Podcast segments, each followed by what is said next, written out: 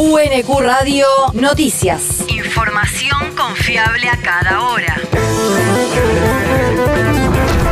El clima. El Servicio Meteorológico Nacional indica que hoy se espera una máxima de 14 grados con cielo algo nublado. El viento soplará del sudeste a lo largo de toda la jornada. El país.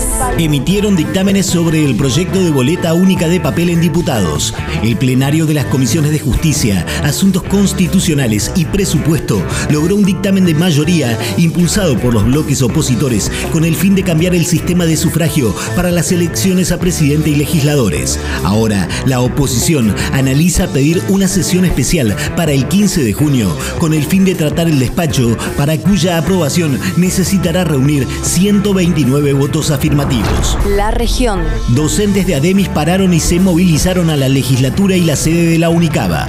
La medida fue resuelta en rechazo a la reforma del estatuto que regula la actividad docente que realizó el gobierno de Rodríguez Larreta y en demanda de un aumento salarial que se equipare con el costo de la canasta familiar y de mejoras en la infraestructura escolar ante la llegada de las bajas temperaturas. En rechazo a la reforma del estatuto. Mariana Escayola, secretaria general de ADEMIS. Es una reforma laboral que se ha votado acá el 12 con un enorme repudio de la docencia, con un paro y una movilización muy importantes. Además por el atraso salarial que estamos viviendo los docentes, estamos por debajo de la línea de pobreza y detrás de la inflación, aún con los ajustes que se han hecho la última semana en la mesa salarial. Voceros del sindicato también indicaron que la protesta se decidió en rechazo a la persecución política y los sumarios por la titularización de la docencia interina de todos los niveles y por las condiciones laborales y educativas, entre otras demandas. El territorio. Homenaje a los héroes de Malvinas quilmeños en el Consejo Deliberante. Habiéndose declarado al 2022 como el año del cuadragésimo aniversario de la Guerra de Malvinas, el cuerpo legislativo realizó un homenaje a los soldados que defendieron las islas con la presencia en el recinto de los integrantes del Centro de Veteranos de Quilmes y familiares de los caídos. En este marco se descubrieron los cuadros con las imágenes de los rostros de 12 combatientes quilmeños y dos banners donados por el Centro de Veteranos de Guerra, incluyéndose una línea de tiempo y un código QR con información y archivos sobre los hechos históricos de las islas. Estos quedarán exhibidos en los pasillos de ingreso al recinto que lleva por nombre Héroes de Malvinas. El mundo. Fijan para el 6 de junio el reinicio del juicio contra Jeanine Áñez en Bolivia.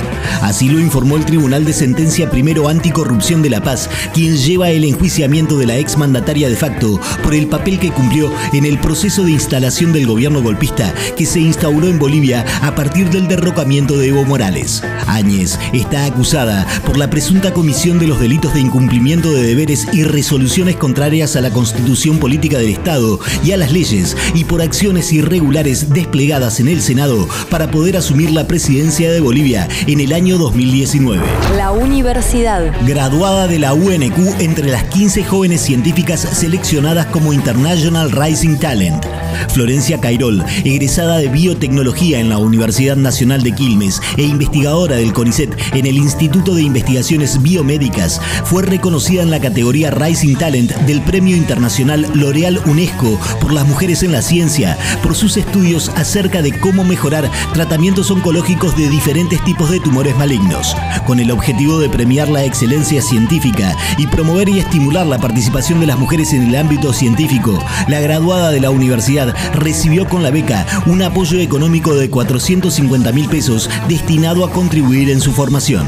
Cairol se encuentra entre las 10 científicas argentinas reconocidas por el Premio Internacional L'Oreal UNESCO, todas ellas del CONICET, siendo nuestro país el de mayor cantidad de premiadas de la región. El deporte. Horacio Ceballos está en las semifinales del torneo de dobles de Roland Garros. El zurdo marplatense, sexto en la clasificación semanal del Tour por parejas, avanzó a las semifinales en el torneo parisino junto al español Marcel Granollers al vencer al neerlandés Wesley Kulhoff y al británico Nils Kapski por 3-6, 6-3 y 6-4. En busca de la gran final, la pareja hispano-argentina se enfrentará con el croata Iván Dodig y el estadounidense Austin Krajicek, que eliminaron a los número uno del certamen, Rajiv Ram y Joe Salisbury. UNQ Radio te mantiene informado. Información confiable a cada hora. UNQ Radio, la radio pública.